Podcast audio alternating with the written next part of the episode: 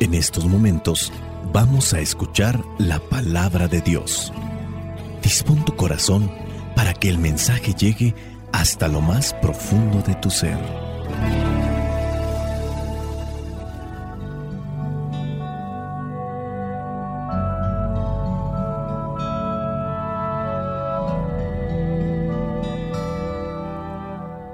El Evangelio que la iglesia nos presenta para el día de hoy corresponde a Mateo capítulo 9 versículos del 35 al versículo 1 del capítulo 10 y del mismo capítulo 10 del versículo 6 al 8. Dice así, Jesús recorría todos los pueblos y aldeas enseñando en las sinagogas de cada lugar. Anunciaba la buena noticia del reino y curaba toda clase de enfermedades y dolencias. Al ver a la gente, sintió compasión de ellos, porque estaban cansados y abatidos como ovejas que no tienen pastor. Dijo entonces a sus discípulos, Ciertamente la cosecha es mucha, pero los trabajadores son pocos. Por eso, pidan ustedes al dueño de la cosecha que mande trabajadores a recogerla. Jesús llamó a sus doce discípulos y les dio autoridad para expulsar a los espíritus impuros y para curar toda clase de enfermedades y dolencias. Versículos 6 al 8. Vayan más bien a las ovejas perdidas del pueblo de Israel. Vayan y anuncien que el reino de los cielos se ha acercado. Sanen a los enfermos, resuciten a los muertos, limpien de su enfermedad a los leprosos y expulsen a los demonios. Ustedes recibieron gratis este poder. No cobren tampoco por emplearlo. Palabra de Dios. Te alabamos, Señor. Señor Jesucristo nuestro divino Salvador. Gracias te damos por tu infinito amor. Te escuchamos en la palabra, te recibimos y adoramos en la Eucaristía, te servimos en hermanos.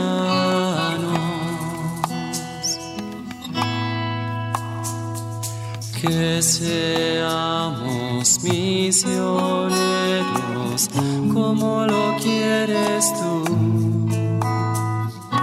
enseñando a los hombres el fuego de tu amor. En el Evangelio, según San Mateo, nos encontramos con Jesús que dice, se compadecía de las gentes, de las personas. Esta compasión es en modo sencillo vaciarse del propio interés, eh, dejar de ser egoísta e interesarse por la necesidad ajena. Es algo que debemos de practicar nosotros la compasión, compartir el dolor con los demás. Es algo a lo que estamos llamados todos desde el instante en el que entramos a formar parte de la iglesia, desde el momento en el que nos hemos decidido seguir de cerca a Jesús. Es un llamado que se hace para todos los hijos e hijas de Dios. Ese vaciarse del propio interés o vaciarse del egoísmo implica por encima de muchas cosas, vencer nuestras comodidades, vencer nuestros prejuicios, nuestros complejos. Y aquí es donde tenemos que salir como Jesús, salir al encuentro de los demás. Dice el versículo 35 que recorría los pueblos y aldeas enseñando en las sinagogas de cada lugar. Acercándonos al fin de un año civil, tenemos que preguntarnos, ¿sigo siendo egoísta? Soy más egoísta que al inicio de este año?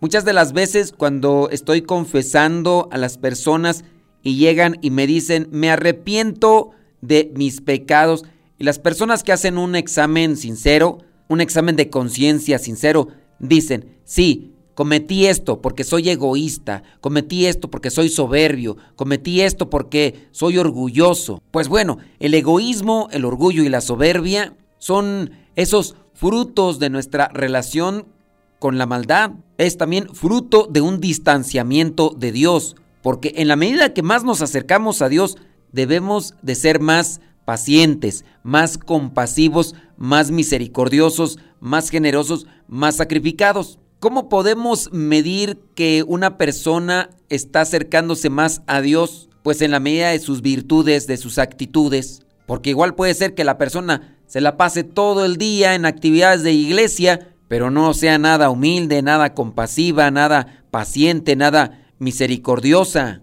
Para ser compasivos también necesitamos ser humildes, porque la humildad nos permite mirar las heridas de los demás, la humildad nos permite mirar los dolores de otras personas, la humildad nos permite mirar sus sufrimientos, pero también la humildad nos permite saber qué hacer en ese momento. Dice ahí el versículo 36, cuando Jesús iba recorriendo estos lugares, que él tuvo compasión de la gente porque estaban cansados y abatidos como ovejas que no tienen pastor. Cuando nosotros estamos llenos de egoísmo, por ende de orgullo, incluso cuando nos toque ver a una persona que sufre, hasta nos podemos burlar de ellos, nos podemos reír de su situación y que eso no corresponde a ser cristiano. ¿eh? Hay que también cuestionarnos sobre esos aspectos. ¿Cuántas de las veces yo me he burlado, me he reído del dolor ajeno. No importa quién sea, a pesar que sean personas que nos han hecho mal, que nos han dañado con sus palabras y sus acciones, nosotros, si estamos ya caminando cerca de Dios, no tendríamos por qué alegrarnos de la desgracia ajena. Y es que si nos llegamos a burlar o alegrar de la desgracia ajena, eso nos imposibilita para ser compasivos. Estamos llamados a ser compasivos, por lo tanto, busquemos también la humildad y en la humildad vamos a encontrar el dolor y el sufrimiento de los otros. Y también vamos a encontrar la manera de tender la mano para ayudarles a mejorar, a salir de esa situación. Hay mucho trabajo, hay muchas personas que sufren, hay muchas personas que están siendo desgastadas, destrozadas, derrumbadas, porque el egoísmo crece. Hay muchas cosas que están cultivando, que están nutriendo nuestro ego. Hay mucho individualismo, hay mucho orgullo, hay mucha soberbia, hay mucha competencia. Buscamos la apariencia pensando que con eso ya somos mejores, pero al mismo tiempo nos vamos distanciando de los demás. Acabo de leer un testimonio que puede conectar con la reflexión de este Evangelio. Resulta que César, en tiempo de la pandemia, su hermana quedó infectada. La llevaron al hospital y ahí se encontraba en el hospital. Se agravó su situación. El papá de ellos fue quien llevó, en este caso, a la hermana al hospital. Días después, el papá también se puso grave. El tío llevó a su hermano, o sea, el papá de César, lo llevó al hospital. Estando en el hospital se comunicaba el papá con su hijo y le preguntaba que cómo seguía su hija.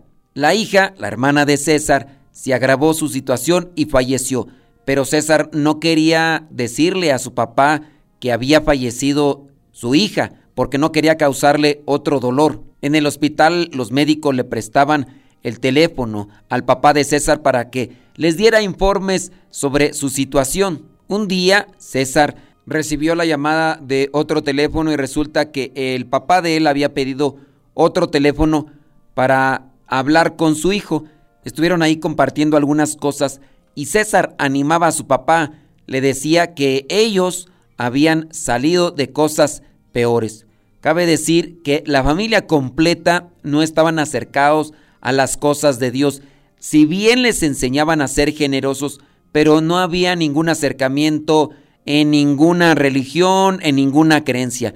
Tanto así que César se encontraba ya grande y sin sacramentos. Horas después de que César terminó de hablar con su papá, recibió otra llamada para pedirle que si podía pasar al hospital por las pertenencias de su papá, a lo cual él estaba sorprendido porque había platicado unas horas antes con su papá, pero la persona que estaba del otro lado de la llamada le dijo que el papá, o sea, este señor acababa de fallecer y que tenían que ir a recoger las cosas. Para esto ya después las tías, las hermanas del papá de César se encargaron de todos los trámites que se llevaban en esos momentos pico de la pandemia, donde tenían que incinerar los cuerpos y prácticamente no se podía hacer ningún tipo de funeral presencial. César, al no tener acercamiento a las cosas de Dios, en lo que podía había hecho una oración, pero estaba resentido con alguien con quien no se acercaba o no le tenía el conocimiento. Pasaron los meses y después llegó alguien a su trabajo. Era una muchacha que comenzó a hacer plática con él y se preguntaron que si tenían hermanos y César como traía un dolor profundo en su corazón, compartió que había fallecido su hermana y había fallecido su papá. Y para lo cual él mencionó que se encontraba muy dolido. Ella le dijo que se acercara a Dios. Obviamente él rechazó, además de que se encontraban también las iglesias cerradas, no había manera de reunirse de forma presencial. Pero las reuniones se estaban haciendo vía Zoom. César se negó, pero al final, de una manera o de otra, Anita logró convencer a César y ese día se reunió César con aquella familia espiritual de forma digital. Al siguiente día tenía la necesidad de nuevamente meterse a esa reunión, aunque no entendía muchas cosas, porque él no estaba acercado a la iglesia, no estaba ni bautizado, pero de lo que platicaban ahí le daba esperanza, y así fueron muchos días en los que se estuvieron conectando. Pero pasados los meses, pues ya también la pandemia vino a menos, y ahora sí llegó el momento de reunirse en la iglesia de manera presencial. Cuando llegó César, lo recibió Anita y también los otros compañeros de aquella reunión digital que tenían. Y fue ahí donde se dieron cuenta pues que necesitaban prepararse para que en este caso César recibiera los sacramentos de iniciación. Después de su formación, César le dijo a su hermana que quedaba y a su mamá que iba a recibir los sacramentos, pero ellas no entendían eso, incluso la mamá le llegó a decir que si se iba a casar, él le dijo que no, trató de explicarle, les dijo que las esperaba en tal lugar a tal hora. Y el día que iba a recibir sus sacramentos, él ya ahí preparado, buscaba a ver si estaba su mamá y su hermana, y se tuvo que comenzar con la celebración, pero ellas no aparecieron. Cuando terminó ya lo que vendría a ser la celebración, el rito de los sacramentos, él volteó a mirar a ver si por ahí en algún lugar estaba su mamá y su hermana, pero no encontró a ninguna de ellas, porque muy posiblemente no le tomaron interés por el desconocimiento que tenían. Pero lo que sí encontró es que había ahí muchas personas que se alegraban por su acercamiento a Dios. Hay muchas personas que están con un dolor en su corazón, que están con un vacío, con una tristeza, y cada uno de nosotros puede hacer algo. Dice aquí en el versículo 37, la cosecha es mucha, los trabajadores son pocos, somos muy pocos los consagrados a nivel mundial, y te puedo decir que en el caso de nosotros como sacerdotes, a nivel mundial en estos momentos no llegamos ni siquiera a los 500 mil. Somos un poquito más de 400 mil. Imagínate de nosotros sacerdotes en todo el mundo. En México solamente estamos un poquito más de 13 mil. Ni siquiera 14 mil somos en todo México. Necesitamos que muchos de ustedes también formen parte de los anunciadores de la buena nueva.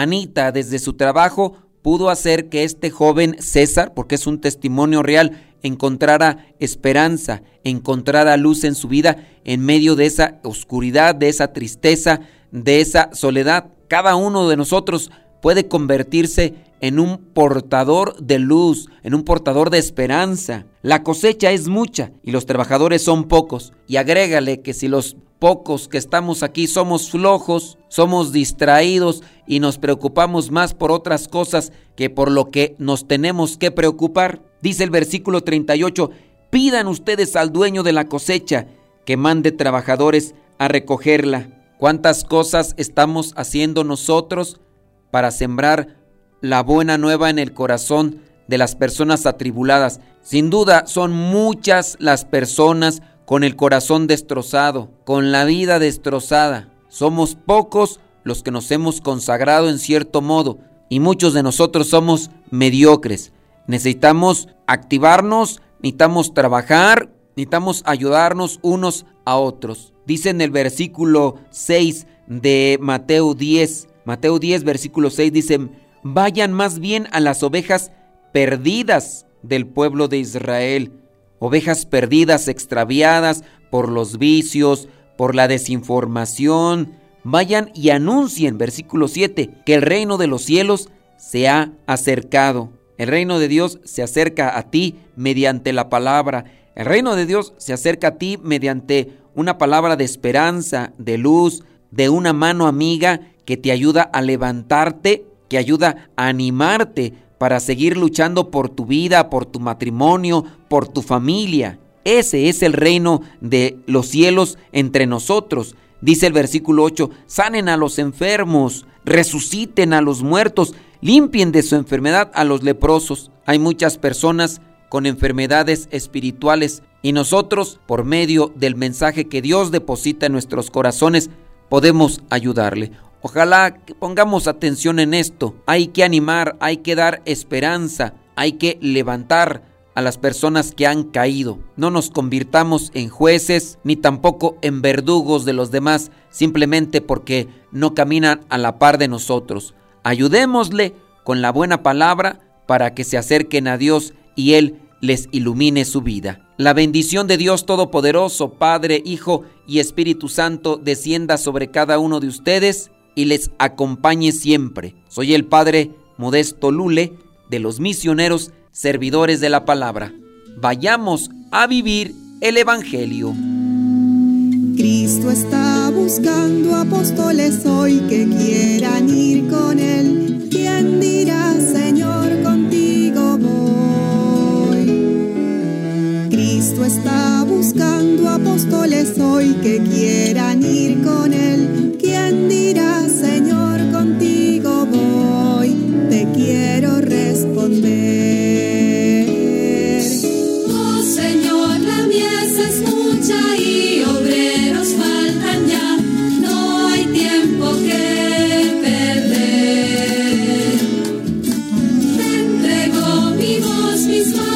see me.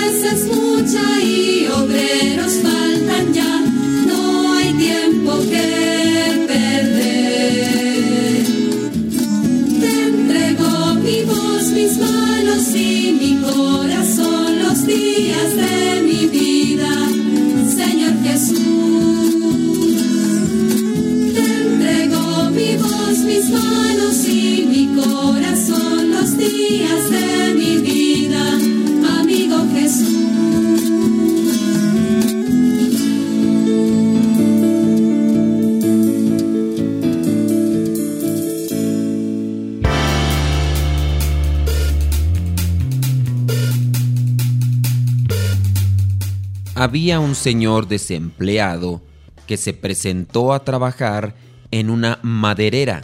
El sueldo era bueno y las condiciones de trabajo mejores aún. Así que el trabajador se decidió a hacer buen papel. El primer día se presentó al capataz, quien le dio un hacha y le designó una zona para cortar los árboles.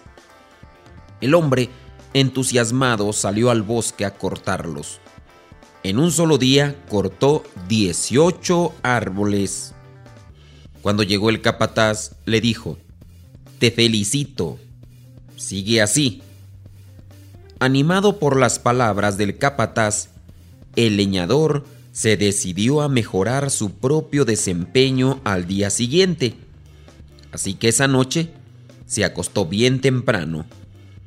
A la mañana siguiente se levantó antes que nadie y se fue al bosque, a su zona, para seguir cortando los árboles.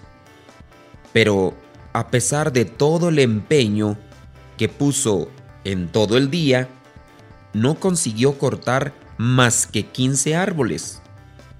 Dijo él, me debo haber cansado. Así que pensó y decidió acostarse con la puesta del sol para descansar bien y al otro día levantarse con mayor ánimo. Al amanecer, se levantó, decidido a batir su marca de 18 árboles. Sin embargo, ese día tampoco llegó a su meta. Ni siquiera llegó a la mitad. Es decir, cortó menos árboles que incluso el día anterior. Al día siguiente fueron siete. Al día siguiente, cinco. Y el último día estuvo toda la tarde tratando de voltear su segundo árbol, pero no podía. Inquieto por el pensamiento del capataz, el leñador se acercó a contarle lo que le estaba pasando y a jurarle y perjurarle que se esforzaba al límite por cortar muchos árboles para él, porque para eso le pagaban. El capataz escuchó atentamente al leñador. Sin duda, estaba pasando algo y el capataz quería ayudar. El capataz le preguntó, Dime, ¿cuándo afilaste tu hacha la última vez? El leñador dijo, ¿afilar? No, no tuve tiempo de afilar. Estuve muy ocupado cortando árboles y yo quería cortar muchos para usted, pero no pude.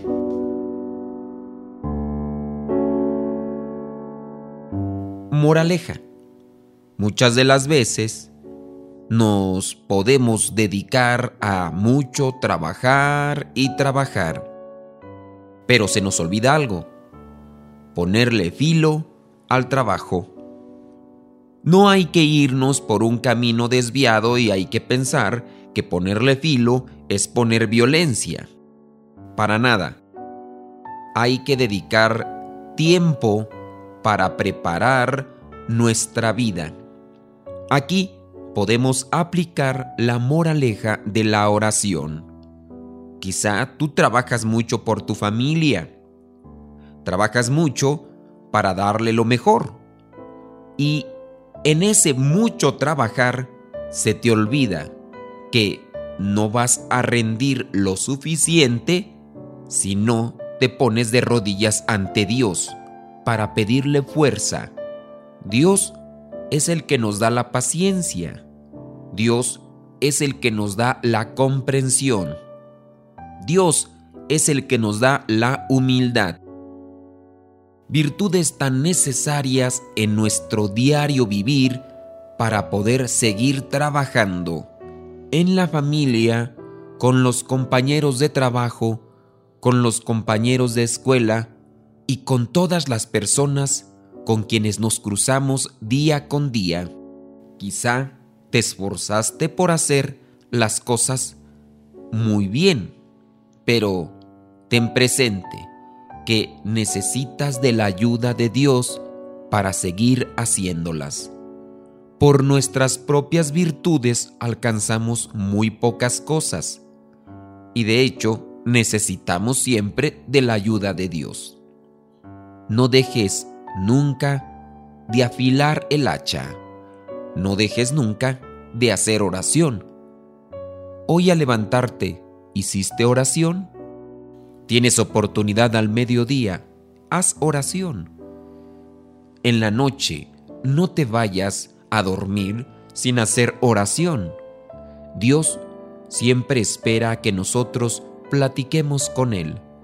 Al hacerlo, nosotros también nos disponemos para alcanzar mejores cosas al día siguiente.